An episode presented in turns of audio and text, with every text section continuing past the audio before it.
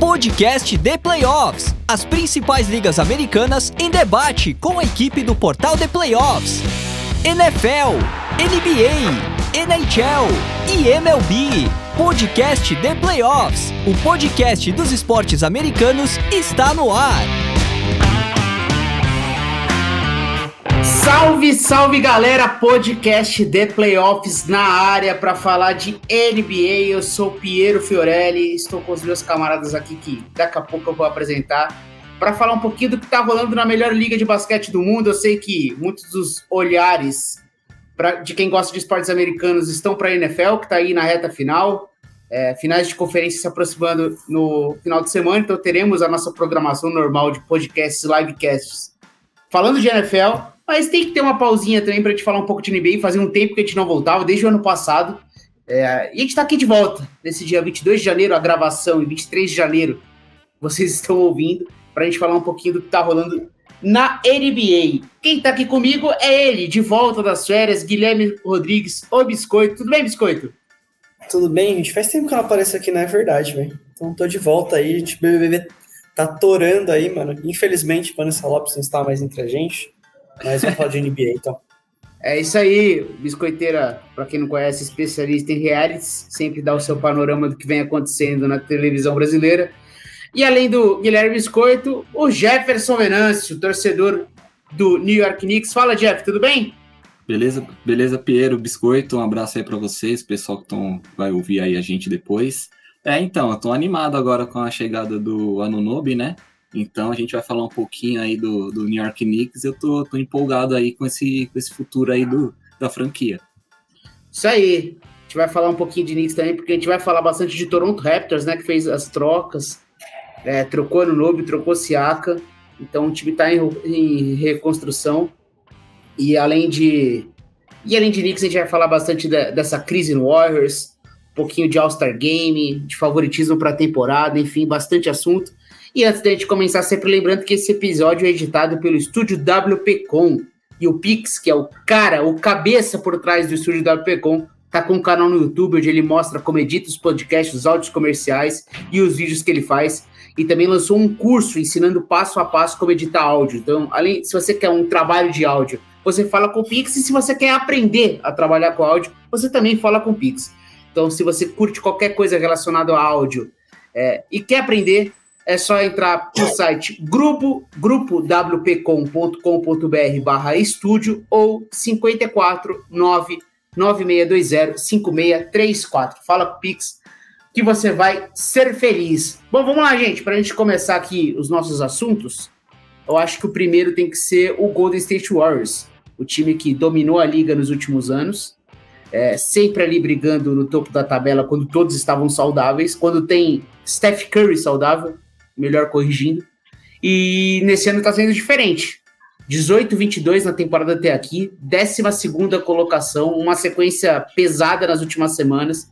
É, teve a notícia de fato trágica né, da última semana, a morte repentina do assistente técnico Dejan Milojevic, cara muito importante para a franquia e aí vai além do estar em crise ou não, né, dos problemas em quadra do Warriors, foi algo realmente muito impactante. O Warriors ficou dois jogos sem jogar, inclusive, é, por causa de adiamento de jogos, né, pelo que aconteceu.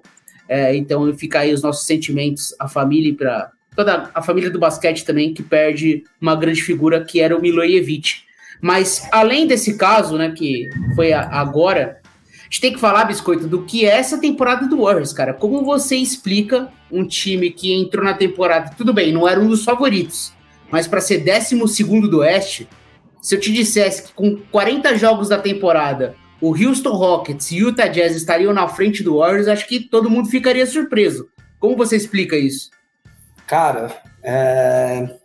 eu acho que o Warriors chegou naquela famosa hora de beleza, deu certo, mas igual o nosso querido Real Madrid faz com jogadores, de tipo, porra, você é bom, mas, mano, já foi. Acho que infelizmente o Warriors chegou essa hora, assim. É um time vencedor, é um time histórico. Só que, cara, os jogadores estão bem envelhecidos. O Clay Thompson tá com a pior temporada dele na carreira.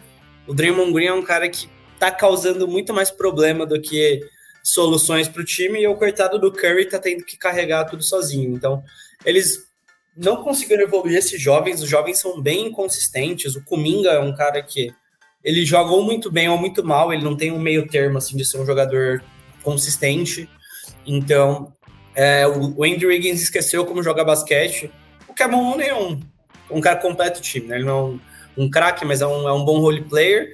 Mas enfim, foi um time que, cara, deu tudo errado. É, acho que a estratégia, aquela estratégia do Warriors famosa, né? Que na época foi feito pelo Bob Myers, que hoje nem tá mais lá. É, das duas linhas do tempo, né, a gente tem um time jovem, desenvolver os caras para quando as estrelas parassem, não deu certo, né? O James Wiseman nem tá mais na NBA direito, né? Reservão do, dos Pistons. É, o Kuminga é um cara que não deslanchou, o Moses Moody mal joga, então eles não conseguiram achar uma rotação boa. A troca do Chris Paul tá se mostrando péssimo, o Chris Paul não encaixou no time. Até encaixou, assim, mas, cara, não funciona, não é um time funcional. Então, acho que falta muita coisa pro Warriors, todos os jogadores principais pioraram, então isso é, isso é ruim, porque joga tudo nas costas do Curry, mesmo ele sendo um jogador ainda muito bom, é, é muita coisa para ele carregar sozinho, cara. Então não, não funciona, cara. O Curry tá tendo que assumir um, um, papel muito grande nessa fase da carreira dele, com já seus 34 anos, e, e não tá funcionando. Então, 35, na verdade. Né?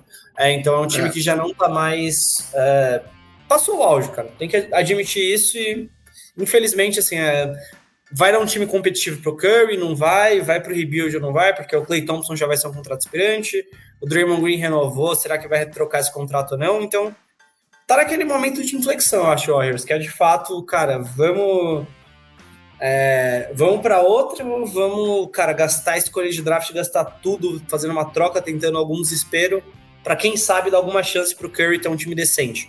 Porque essa temporada tá muito difícil, mesmo que o que o Warriors acerte uma troca, é difícil imaginar esse time melhorando a ponto de brigar por um título. Então, eu acho que, de fato, aí é um time que não me surpreenderia ficar fora dos playoffs, assim, nem, nem play-in como tá hoje.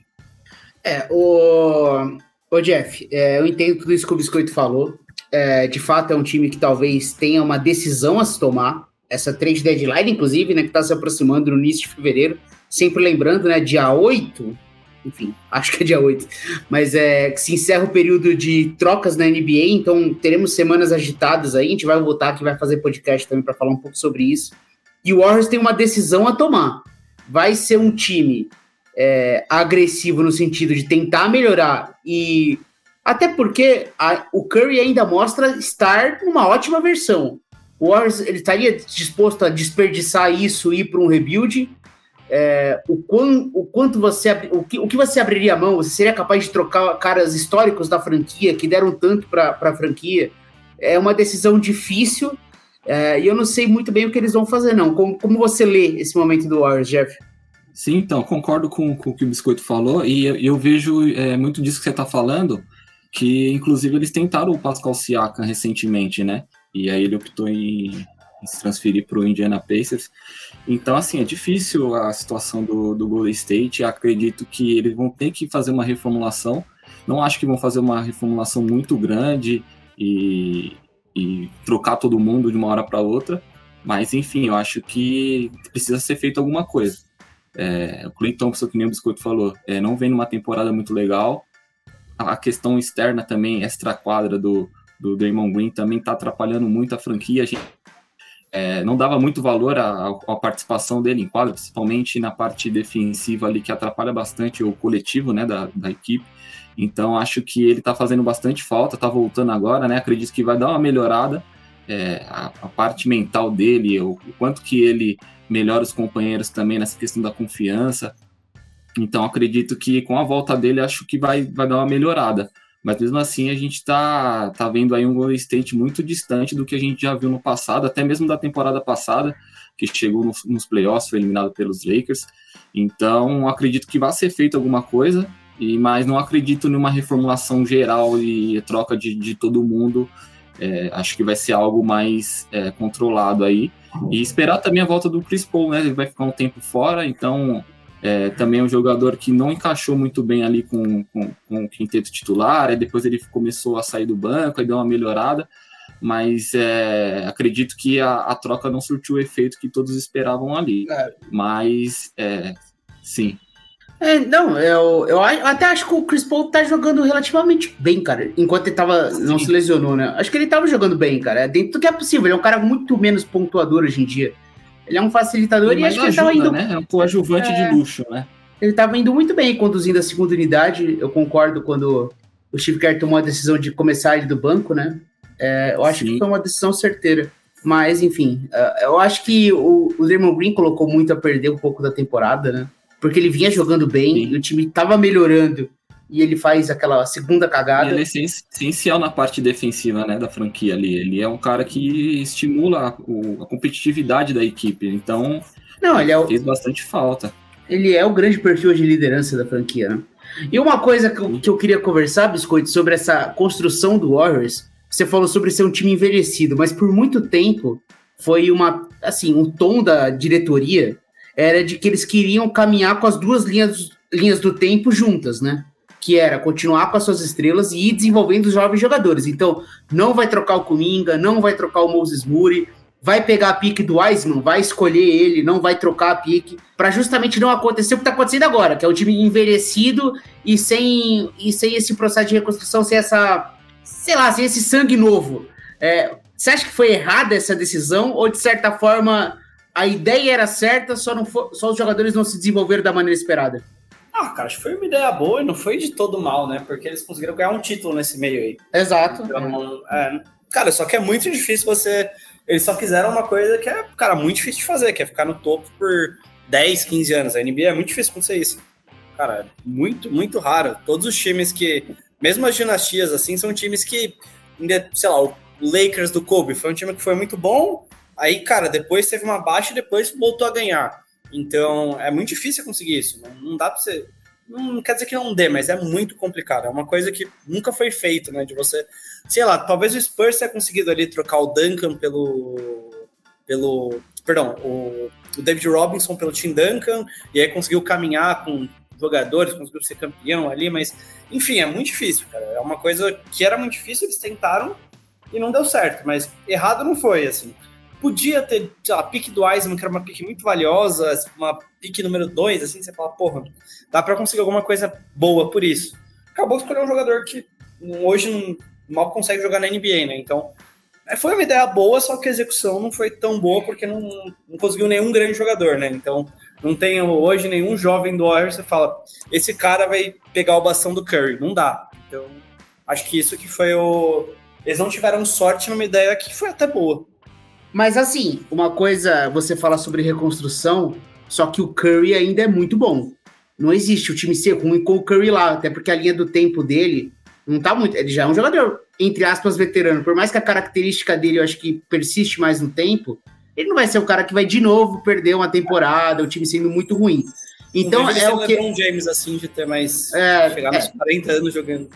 Então o que significa a reconstrução do Warriors? É trocar o Draymond Green, trocar o Clay Thompson e tentar ser campeão, trocar o Andrew Wiggins, fazer movimentos insanos ali mais agressivos, ou é talvez até abrir mão do Curry, já pensar a, de uma forma até mais maluca, vai?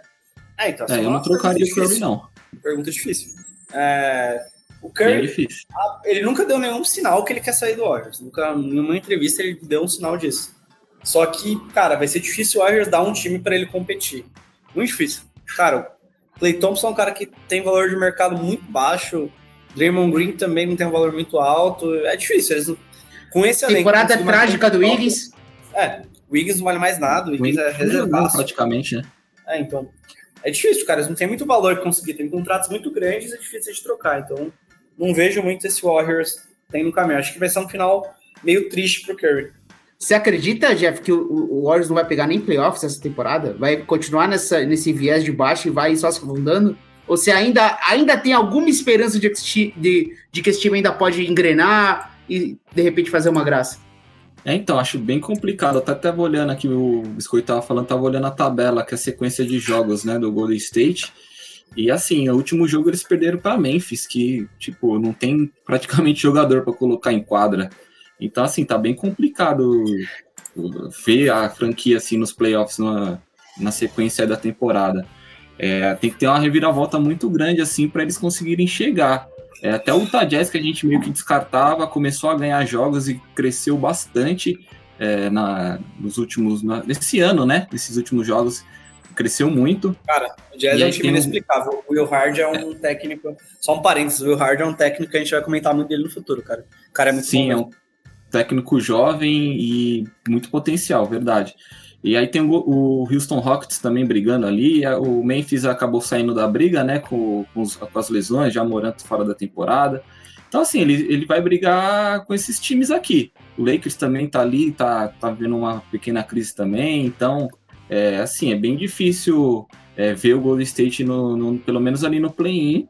E assim, a Draymond Green vai fazer muita diferença aí na sequência da franquia. Se ele voltar do jeito que, que ele é, saiu, né? Porque ele foi suspenso, ele voltar no mesmo nível, acredito que dê para pelo menos é, competir pela, pela vaga é. ali. Mas do jeito que tá, acho bem improvável. É, dessa vez o caminho que escolheram para o Draymond Green foi, acho que o mais certeiro, que é você dar a punição, você dá a multa e ainda obriga, barra estimula o cara a procurar ajuda profissional para de alguma maneira ver se para essa loucura, né? Porque é inexplicável. Inícios de jogos, ele simplesmente começa a dar gravata nas pessoas. Tem que ter um pouquinho é. também de, de calma. E é o que eu falo, cara. Ele tava jogando. E eu acho que ele tava fazendo uma boa temporada relativamente, assim, para um cara do estágio da carreira dele, do que ele vinha dos últimos anos. Ele tava jogando bem, cara. E, só que é muito instável. É, é um maluco, né? difícil. né? Falar o português claro. É, maluquice completa, né? Então é isso. É, esse, esse Golden State Warriors aí nessa, nessa fase complicada. Vamos ficar de... Talvez uma solução seria, Biscoito, não sei se você concorda. Talvez abrir mão um pouco do estilo Warriors de jogar e tentar se adaptar para um jogo mais centrado no Curry mesmo, dele levando a bola, mais pick and roll, ah, menos, mas... menos ele fora da bola. Cara, faz ele ser você mexe com outra coisa que é o Steve Kerr, né? O Steve Kerr não, não tá afim disso. Não Mas sei você não acha que não parece... é o estilo de basquete que ele gosta, né? É, não vai acontecer, cara. Com o Steve Kerr lá não vai acontecer. Ele não vai. O Steve Kerr já deu sinais que ele não faz isso. Ele temporadas que o Curry tava machucado, o time ele continuava a fazer o time jogar do mesmo jeito, falando, esses moleques vão ter que aprender a jogar. De fato, ele eu acho que o ponto negativo do Steve Kerr como treinador, ele não tem capacidade de desenvolver jogadores. Ele é, tem esse meio lado do, do Phil Jackson, que foi um, um dos treinadores dele, né? Que é, cara, eu, ele é um ótimo treinador, mas ele só funciona com jogadores prontos. Ele não vai ser o cara que vai desenvolver jogadores, que vai mudar a ideia dele. Então, eu não O jogador vejo... tem que se adaptar ao sistema, não ao contrário, né? É, o Chicago pensa assim, com certeza. Então você acha que talvez uma decisão do Warriors seja se a permanência do Steve Kerr é uma questão para eles? Cara, não sei se é uma questão. É, eu acho que eventualmente eles vão se separar, porque o Kerr não, não é um treinador que tem paciência para jovens e esse time tá acabando, assim. Curry tá, cara, em março ele vai completar 36 anos, cara. Então, assim, não tem mais cinco temporadas boas de Stephen Curry. Tem no máximo umas duas. Então, cara, acho que eventualmente vai, vai ter essa separação. É, e ele justo. corre demais em quadra, o Curry, né? Ele tem 35, 36 anos, mas ele corre muito. Tanto que ele corre em quadra ali, então ele não vai conseguir manter esse ritmo aí por muito mais tempo, não. É. É, o jogo dele é basicamente ficar correndo por volta dos, dos bloqueios, né? Ele, tem, ele coloca tanta pressão na defesa dessa maneira. Só que quando Sim. o ataque não, não consegue colocar nenhuma pressão na defesa, é complicado, né, Jeff? Pra, Sim, é, é muito, as visões ficam, é, ficam muitos olhares em cima dele. É, é, cara, o cara ele tem que se desdobrar em quadro e ele tá jogando pra cacete, cara, esse ano. Ele é, tá, ele tá chamando a responsabilidade, ele tá jogando muito. Só que os companheiros não estão ajudando, né? E aí cai tudo em cima dele. Isso aí. Já que a gente falou de um time que talvez tenha que tomar decisões aí sobre o seu futuro, um time que tomou decisões sobre o seu futuro foi o Toronto Raptors. Cansado de perder jogadores de graça, foi lá e fez movimentos no meio da temporada. É, por mais que o, o Ano Nobe tinha um valor estratosférico, falavam em cinco escolhas de primeira rodada, o Siaka era o jogador que o Raptors não trocava de jeito nenhum, enfim. Foi postergando, postergando, postergando, eles não fizeram movimento, e aí no último ano de contrato eles fizeram as trocas, que no geral eles conseguiram um, um relativo bom valor de volta para caras que estão no time que não pegou playoff nos últimos anos, não vem competindo em bom nível e que, como, como é final de contrato, em teoria o valor estaria muito abaixo. E eles conseguiram até bons valores, muitos piques, é, jogadores jovens em troca, né? se conseguir ter RJ Barrett, Emmanuel Quickley, é, trouxe o Bruce Brown também, que é um jogador de valor de mercado. Então, o Raptors fez essa, essa reconstrução. É... E aí, Jeff, é, você acha que foi a decisão certa do Raptors ou passou um pouquinho do ponto? Tipo, poderia ter conseguido ainda mais valor se essa troca fosse feita ano passado, por exemplo? Não, acho que fez na, no momento certo. É, até tava vendo esses, esses dias, essa semana aí, que do time campeão, né, só sobrou o. Quem que sobrou? Agora eu tô, tô esquecendo. Sobrou um jogador do time campeão em 2019. Então, assim, eles reformularam totalmente o, o time. É, acredito que, que, fizeram boas trocas, sim. É, o Anunobi tá indo muito bem no New York Knicks, mas é, a gente já tem o Barnes ali com a característica parecida, um defensor muito bom um cara que eu acho que agora a franquia vai, vai girar em torno dele ali, porque esse ano ele realmente se destacou bastante, então acho que essa evolução dele contribuiu também para a franquia fazer as trocas é, que fez, então é, as duas peças que você citou também, que, que saíram do New York Knicks, são bons jogadores também, na, no Knicks não estavam encaixando, é, assim, é, são bons jogadores individualmente, mas no coletivo ali do, do, do, dos Knicks, eles não iam dar um salto de qualidade que, que os torcedores esperavam, então é, acredito que a troca foi boa para os dois lados. Essa última troca do Siakam também, é, acredito que tenha sido boa também. É, Bruce Brown, provavelmente eles vão trocar o Bruce Brown, então é, provavelmente vão conseguir mais uma pica aí de primeira rodada. Falam também nos Knicks que, que interesse no Bruce Brown também, então acredito que eles fizeram os movimentos que tinham que fazer, é, viram a evolução do, do Barnes, né, que, que cresceu bastante essa temporada, então isso deu mais tranquilidade para eles fazerem toda essa reformulação aí. Eu estou gostando do, do, dos movimentos e acho que o futuro aí pode ser promissor da franquia aí. É, o, o, acho que o único que sobrou, o Jeff, seria o procurando o Chris Boucher. Acho que é ele. É o Boucher, isso, verdade. É, que nem jogava praticamente, é. Ele, é, ele tava na D-League, ele ainda Sim. batendo e voltando, ele foi MVP da, da, Liga de Desenvolvimento na época e foi pro, voltou pro Raptors. Então, de fato, é um time. Sim. Aquele time campeão não existe mais. Mas valeu a pena, né? O time de Toronto ser campeão. O Masai Ujiri foi. Assim, teve todos os méritos da construção e talvez tenha passado um pouco do ponto agora, não sei, mas tá aí passando por um outro processo. É... E aí, Biscoito, antes da gente entrar nas trocas assim, o que os times ganharam, o que você acha desse momento dos Raptors? Cara, é um time que fez um fim de um ciclo, como a gente tá falando do Warriors, eles adiantaram esse fim de ciclo, né? Porque perderam o Van Vliet, perderam, foram perdendo Van Vliet, Kyle Lowry, o Kawhi saiu logo depois do título, né? E a todo mundo de graça? É, sim, todo mundo de graça. E a Padical foi o Nick Nurse, né? Que acabou sim. deixando a equipe foi, foi treinar o Sixers e aí foi realmente assim, cara, aquele time não tava mais lá, então eles acho que foi mais fácil para eles darem esse passo porque eles realmente já não, não tinha mais a imagem ali de do grande jogador que ganhou o título. O Siakam foi um jogador que foi relevante, obviamente, teve um papel, foi. mas ele não era o cara daquele time. Não, nem perto disso. E o, a mente por trás do time, que era o Nick Nurse, também saiu, então acho que ficou mais, mais tranquilo para eles falarem, beleza, tá tudo novo, a gente achou um jovem bom, que o Warriors não tem nenhum jovem do nível do Scott Barnes. O Scott Barnes é um cara que está se mostrando muito bom, então eles falaram, beleza, a gente tem segurança que o Scott Barnes vai ser o nosso cara, ele ainda está no contrato de novato, vai renovar, então, beleza, a gente sabe que a gente tem uma peça para começar um projeto novo. E foi isso que eles fizeram, pegaram jogadores novos ainda, o Quickley e o Barrett, e pegaram escolhas também, então eu falei, gostei, gostei do Raptors, acho que eles fizeram o que tinha que fazer. É. O Ardbert ter 23 anos é impressionante, né, cara? Os jogadores, em, principalmente em, franquias grandes, assim, em termos de mídia, eles parecem que saturam mais, né? A pressão é tão grande que a gente acha que as coisas vão se desenvolver mais rápido, né? Então, talvez o RJ Barrett fora da pressão de Nova York, né? Esses caras Acho que a expectativa alta. em cima dele foi muito é, grande, né?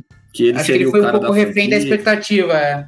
É a expectativa barra realidade. Ele não vai chegar nunca na expectativa que os torcedores dos Knicks colocaram em cima dele. Isso ele não vai chegar. Mas é um bom jogador, é um cara útil, assim. Eu, eu gosto dele. Só que a expectativa do, dos torcedores dos Knicks era gigante. Então, felizmente, não deu certo.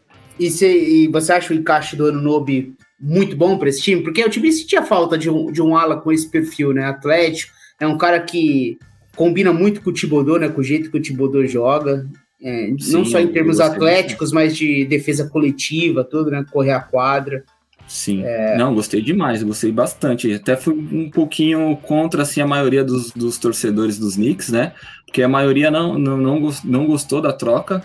É, gostavam muito do, do Barrett, do Kickley, então, é, que são bons jogadores realmente. Mas assim, é, pro coletivo dos Knicks, eu acho que a troca foi muito boa. A, a parte defensiva do Anunobi é, eu acho absurda. Eu acho ele muito bom defensor. É um cara é, alto, forte, ele, ele, defende qualquer tipo de, de jogador. Então, pensando nos playoffs, pensando em ganhar o título, porque é, o New York Knicks tem que, tem que visar o título. Esse negócio de ficar é, eternamente desenvolvendo jogadores jovens, eu acho que é, até um determinado ponto. A partir do momento que a franquia monta um, um, uma boa equipe, tem bons jogadores ali, che chegaram nos playoffs na temporada passada, faltou pouco para passar ali do Miami Heat. Então, tem que visar o título, não, não tem outra é, não tem outra opção. Então, a, a contratação do Anunobi acho que encaixa muito bem ali. É, pensando, sei lá, em enfrentar um Miami Heat, um cara para marcar o Jimmy Butler ou um Giannis. É, então, o Anunobi ele faz essa função, faz muito bem. E assim, é, os primeiros jogos dele agora a, nesse, nesse ano, né? Que ele chegou, acho que no 1 de janeiro, e ele já enfrentou o Minnesota e os Knicks já ganharam com ele sendo muito importante defensivamente. E dos últimos 11 jogos com ele em quadra, os Knicks ganharam 9. Então, assim, ele tá fazendo muita diferença. É, o saldo positivo dele é de mais 190 pontos. Então, assim, ele está sendo muito influente assim na, na, na, franquia, na questão da, da defesa. Então, gostei demais e acho que, que foi uma boa, uma boa troca aí, foi boa para os dois lados, né? Mas para os Knicks, acho que, que foi uma sacada bem legal. Isso aí, momento bom ali dos Knicks. E Biscoito, outro time que se envolveu com o Toronto Raptors foi o Indiana Pacers. É, e essa troca eu gosto muito também. É, mas o, o, o Knicks aí percebeu talvez uma brecha para competir no leste. O Indiana também sentiu esse gostinho e foi ousado quis entrar na brincadeira. É, fez o movimento, jogou a final da, do In-Season Tournament, é, passando pelo Boston Celtics, inclusive, fazendo aí uma trajetória bonita. Tyrese Halliburton tendo a temporada da vida mais uma vez. É, o Rick Carlisle montando o melhor ataque da história mais uma vez, né? Ele que é especialista nisso desde o tempo de Dallas Mavericks, agora estatisticamente é o time com a maior média de pontos por posse de bola da história e daí com o seu Indiana Pacers.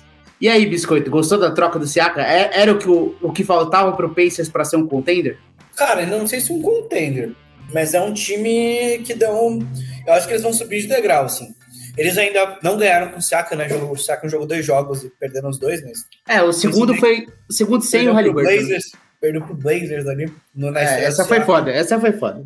Mas, cara, é um jogador que vai trazer o que o, o Pacers precisa e acho que ele vai se colocar numa situação que ele precisa. Porque no, no Raptors, o Siakam por muito tempo teve a responsabilidade de ser o cara do ataque. E ele não é bom o suficiente para isso, cara. A bola não pode ficar na mão dele o tempo todo. E no Pacers tem um jogador que hoje talvez aí seja um dos melhores ficando com a bola na mão e organizando o ataque, que é o Halliburton, que ele já conseguiu o maior número de jogos com 15 assistências sem turnover na história da NBA. Então, na metade da temporada. O cara é um fenômeno. Então, eles precisavam de ajuda pro Halliburton também, né? Porque o Lakers, quando ganhou deles na, no In-Season Tournament, foi basicamente, cara, vamos dobrar no Halliburton toda hora, porque eles não têm um jogador que consiga ser tão perigoso assim se a bola não estiver na mão do Halliburton. E agora o Siakam é esse cara. Ele ajuda bem defensivamente também, só que eu acho que nesses jogos, principalmente contra o Blazers, eu vi que eles ficaram um pouquinho perdidos por conta do Siakam no Raptors, ele ser acostumado a marcar como mais como um pivô, né? Ele jogou muito tempo como pivô até chegar o, o Puddle, e ele é um cara que costuma marcar como pivô, né? Um cara que vai mais para cobertura. Então, deu um pouquinho errado, porque o, o Miles Turner é um cara que é, é muito bom fazendo isso, né? Desde da começo da carreira dele é um dos líderes de toco da NBA. Então, eu acho que é interessante ver como ele vai ser usado na defesa. Porque a defesa do Pacers também não é boa, né? Tem um ataque, melhor ataque como você falou, mas a defesa não é boa, tá entre as 10 piores. Então eles precisam desse salto defensivo que acho que o Siakam pode ajudar. E ofensivamente, ele vai ser um desafogo que eles precisavam. Então, eu gostei, custou o Bruce Brown, que era titular, era um cara que estava ajudando bastante. É um jogador que evoluiu bastante na NBA, né? Então, foi, é, foi até uma contratação que chamou muita atenção, porque ele tinha sido campeão com Denver, aí na Free Agency ele aceitou ir para o Pacers, então isso foi algo que surpreendeu muita gente. E agora o Pacers vai buscar esse passo. Não sei se vai ser nessa temporada, mas é um time que está se preparando para isso, né? Porque o Siakam está agora com 29 anos, então ele está no auge da carreira dele. O Halliburton é novo e bom. O Miles Turner é um cara que já ajuda bastante. Então é um time que eu acho que eles estão preparados para brigar. Não sei se vai ser nessa temporada, mas acho que eles conseguiram armar o caminho para isso. O Siakam provavelmente vai renovar. Então eles vão ter boas chances aí nos próximos anos. É, eu gosto desse Indiana Pacers. Tem que defender um pouquinho, né? Vamos ver se vão é, conseguir é agora o Siakam. É, o Bruce Brown era um bom defensor, mas era mais um jogador baixo, né? Então era muito cara de perímetro, né? Tinha, tinha hora que o time era só muito cara muito baixo, cara. E aí fica difícil Sim. você competir defensivamente. Vamos ver, é, é muita exigência para o Miles Turner, realmente, que não tá dando conta. Bom, é, algo que aconteceu também durante a semana aí, além da troca do Siakam, foi a quebra da invencibilidade do Boston Celtics em casa. O Celtics estava 19-0 né, em casa, e aí no jogo contra o Denver Nuggets, o atual campeão, o Denver quebra essa sequência é, e vence em Boston. É, talvez para, de certa forma, tirar alguma desconfiança dessa temporada do Denver, ou. Não sei se dá para chamar de desconfiança, o time tá jogando bem, é que não tá dominante, talvez, como se esperava no, no Oeste. Mas é aquela vitória para relembrar, Jeff, que o favorito continua sendo eles? Sim, com certeza. Uma vitória maiúscula de Denver. E, foi um jogão, né? Assisti o jogo essa semana e foi um baita jogo, um jogo de, digno de playoffs, inclusive, de final de, de NBA. É, e eles mostraram, eles mostraram que, que. Eu acho que eles incorporaram o espírito de playoffs ali para jogar aquele jogo. Então a gente viu algumas qualidades da franquia que a gente viu no, nos playoffs da temporada passada. O Jamal Murray jogou muita bola, inclusive acho que foi o principal jogador da equipe, acho que não foi nem o Jokic, foi ele. E até o Jokic falou sobre isso depois do jogo, falou que, que a bola é, ia ficar mais com ele, né? E ele decidiu muito o jogo. É, e assim, é uma franquia fortíssima. É um, na minha visão, é o principal favorito ao título ainda, mesmo oscilando um pouquinho mais. A gente é, perdeu o Bruce Brown, que ajudava bastante ali, saía do banco e ajudava bastante o quinteto titular. Mas mesmo assim, a, o time continua muito forte. E aí tem a experiência do, do título do ano passado. E o Kit continua, continua no nível absurdo. Então, é, eu vejo como principal favorito ao título aí o Denver Nuggets, sem dúvida. E falando um pouquinho do, do Boston Celtics, é, ainda é, falei isso até aos playoffs da temporada passada. O, o Jalen Brown precisa aparecer um pouco mais, ele precisa ajudar é, um pouquinho seus companheiros. É, eu acho que ele está devendo nessa questão ainda. Então, para o Boston Celtics realmente se tornar um grande favorito ao título e brigar ali com, com o Denver Nuggets numa possível final, ele precisa jogar um pouco mais. Ele ganha um salário absurdo aí, da, acho que é o maior, né? O maior contrato aí da liga. Então, acho que ele precisa aparecer um pouquinho é. mais e nesses jogos que, que, que ele tem que mostrar. Então fica muito sobrecarregado no, no Tatum. Então, assim, é, o Boston nunca vai ganhar um título se ele não, não chamar a responsabilidade ali, dividir um pouquinho que seja é, o protagonismo ali do, do, da, do time. Pois é. é. Biscoito, se te perguntasse qual é o melhor time da NBA na atualidade, você diria Denver Nuggets? Cara, não sei se eu diria Denver Nuggets, mas eu diria que o primeiro jogador que eu escolheria para qualquer coisa seria o Yoshi. É, eu... Isso já é o começo, né? É, não sei se o Denver é o melhor time. Assim, um jogo é porque a questão do Denver é que eles têm uma rotação muito curta. E já era curta a temporada passada, eles perderam o Bruce Brown, assim. Cara, tem dia que o Red Jackson não consegue jogar. O Christian Brown também é um cara que foi bem no título, mas não lanchou essa temporada. PJ Washington, enfim. É, PJ Watson, perdão. É, enfim, é, são, é um time que o time titular eu acho que é o melhor da NBA, mas não tem nenhum reserva que seja confiável. Isso é pode custar alguma coisa pro Denver, mas realmente é um time que. Cara, o Jokic num dia bom, um dia normal, acho que o Jokic é o melhor jogador da NBA hoje, assim, não tenho o que é, falar. Ele é, acho. ele é o cara que domina o jogo da forma que ele quer, assim, então. Isso é muito perigoso, você não quer enfrentar o Jokic nunca. Então, ele é um cara que precisa fazer 50 pontos para ganhar, ele faz. você dá 20 assistências, ele dá. Então não tenho o que criticar o Jokic. Então acho que o Denver é um time muito perigoso, não é um time que ninguém gostaria de, de enfrentar. É, e nessa coisa do melhor jogador da NBA, concordo plenamente que o Jokic é o melhor jogador da atualidade e a briga do MVP vai ser interessante, cara. Tá? As odds estão bem bom. apertadas. As odds estão bem apertadas entre Embiid, Jokic, Giannis. É, e aí tem. Shai também jogando muito. Shai, Shai aparecendo aí. É, muita gente. Você vê jogadores que estão jogando muito em times muito bons e fora até do top 10 em odds, como tipo é o caso do Kawhi, por exemplo, você não vê nem entre os 10. É muito jogador jogando muita bola esse ano, cara. É impressionante realmente essa disputa e bem equilibrada, mas eu acho que no final tende o, o Jokic passar. Essa é a minha impressão. E ganhar o prêmio de MVP de novo. É, já que a gente está falando de estrelas e jogadores se destacando, a gente está aí período final de escolha do All-Star Game, né? Vou anunciar em breve os titulares. É, All-Star Game que volta a ser disputado entre Oeste e Leste, né? O formato voltou de sempre, né? Que Significa o que, Jeff? Foi, foi um erro a decisão ou, de certa forma, foi uma tentativa válida? Foi legal enquanto durou? É, é justo voltar ao leste-oeste? Ou o Star Game já não tem então, significado nenhum? É, então, já perdeu um pouquinho a graça, né? E a tentativa anterior até que no começo foi legal, tá? Uma novidade, então o pessoal costuma acompanhar. Mas depois acho que não, não caiu no gosto do, das pessoas, né? Do, do, dos fãs de, da NBA. É, eu sempre gostei do leste contra o oeste, eu acho bem legal esse formato.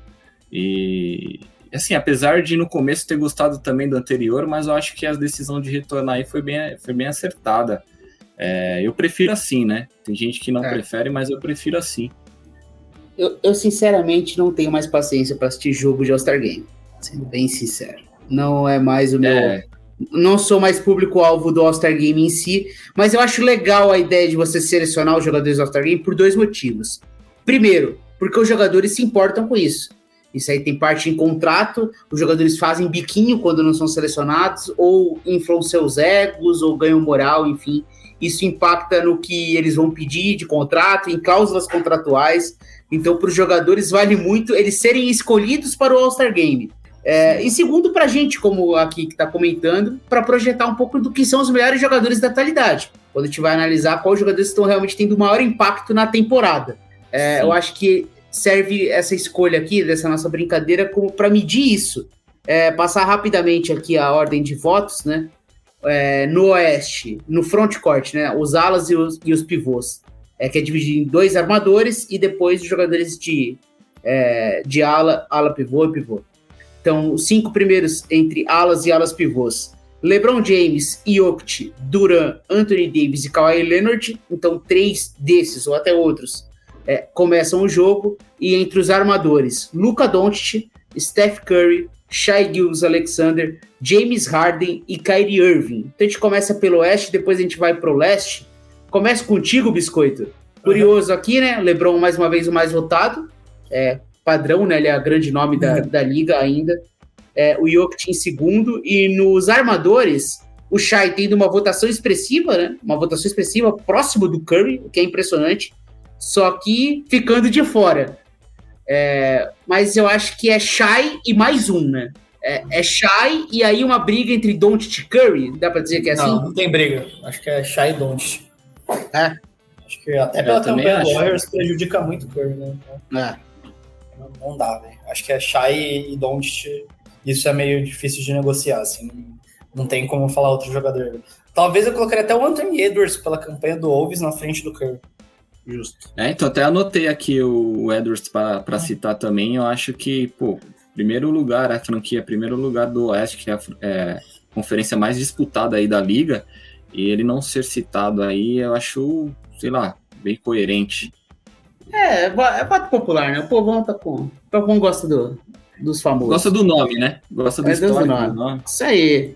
E aí, entre os, é, entre os alas e os alas pivôs, é, Iokti tá lá já. E a, todo mundo vai concordar. E aí restam duas vagas. E aí, o que vocês fazem com essas duas vagas? Cara, tem muito jogador bom, né? Tá difícil, velho. É, e de certa forma, a campanha do Lakers também não credencia o Lakers a ter dois jogadores titulares do All-Star Game, né? Ah, apesar do Anthony Davis estar jogando bem pra caramba, não dá pra. Não.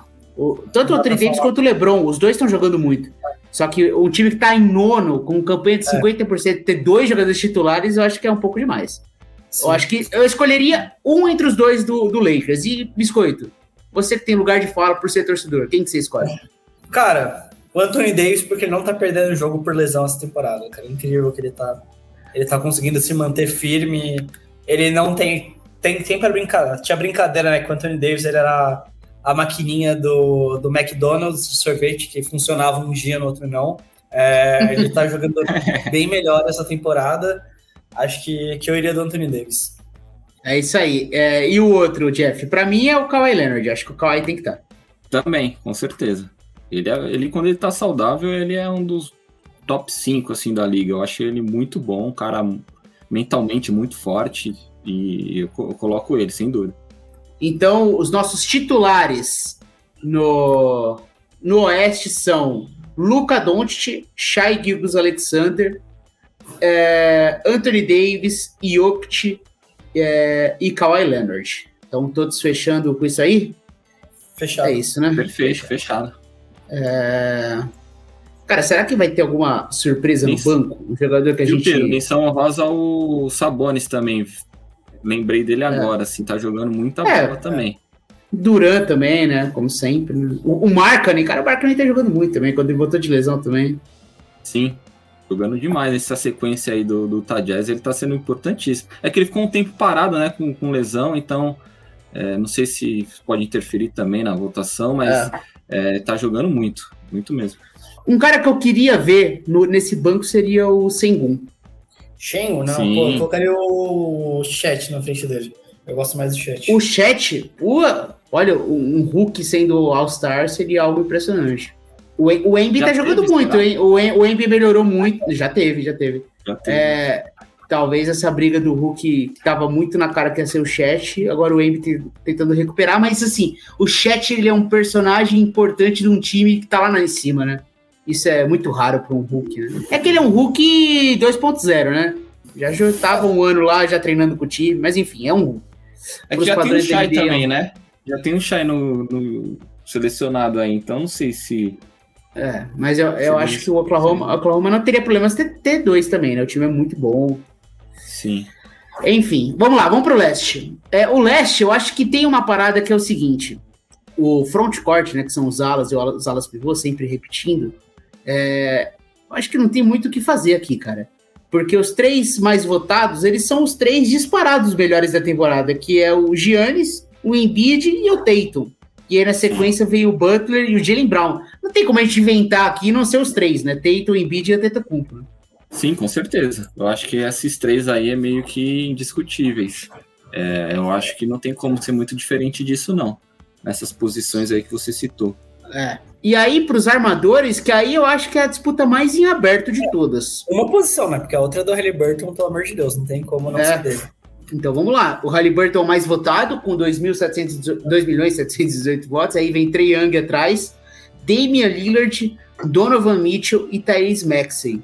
É, cara, o meu voto, é, eu acho que é pau a pau aqui. Muito, vários, vários jogadores poderiam ir. Eu não ficaria incomodado se o, se o Maxey fizesse primeiro time. Eu não ficaria, impacta, é, não ficaria impressionado se. O Trey Young, eu acho que não. O Trey Young, eu acho que seria. É, eu também concordo. Não, não acho que ele é, não, o, não, deveria estar aí, não. O Lillard, talvez. É, eu acho que o Jalen Brunson não seria absurdo.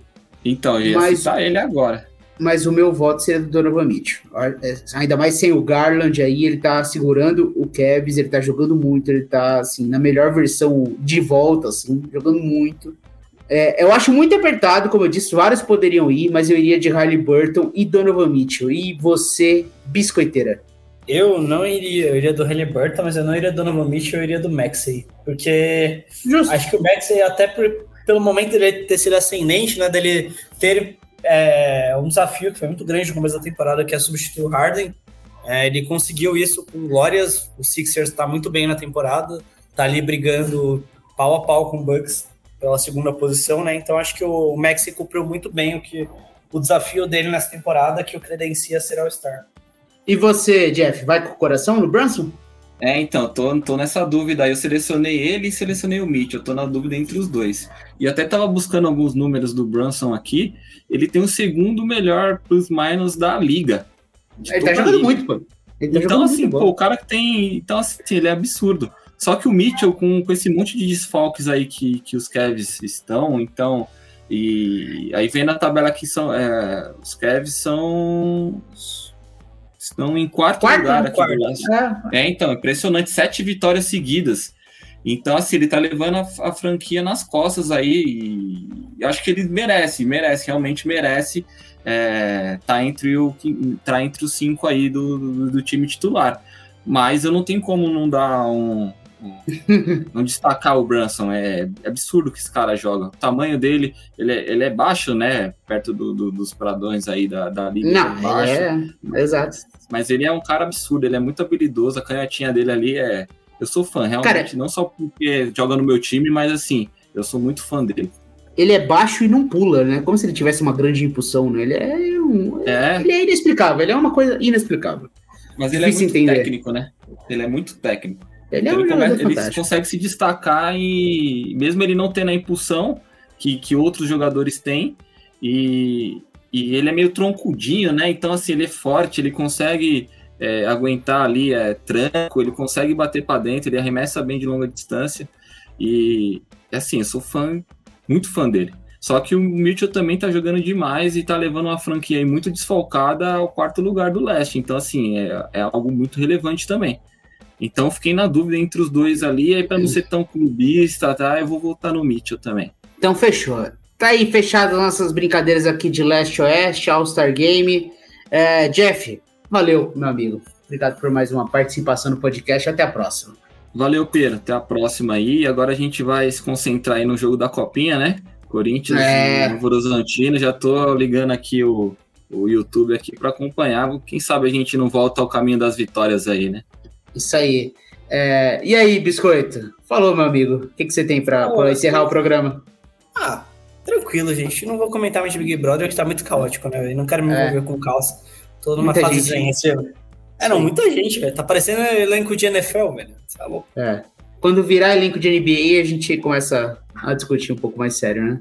Bom, é isso, gente. Sempre, sempre lembrando que esse episódio foi editado pelo estúdio da WPcom. Então, se você quiser trabalhar com áudio, aprender como faz podcasts ou que seu trabalho seja realizado, entre em contato com o Pix pelo grupo wpcom.com.br barra estúdio ou no 54 9 9620 5634. Valeu, gente. Até a próxima.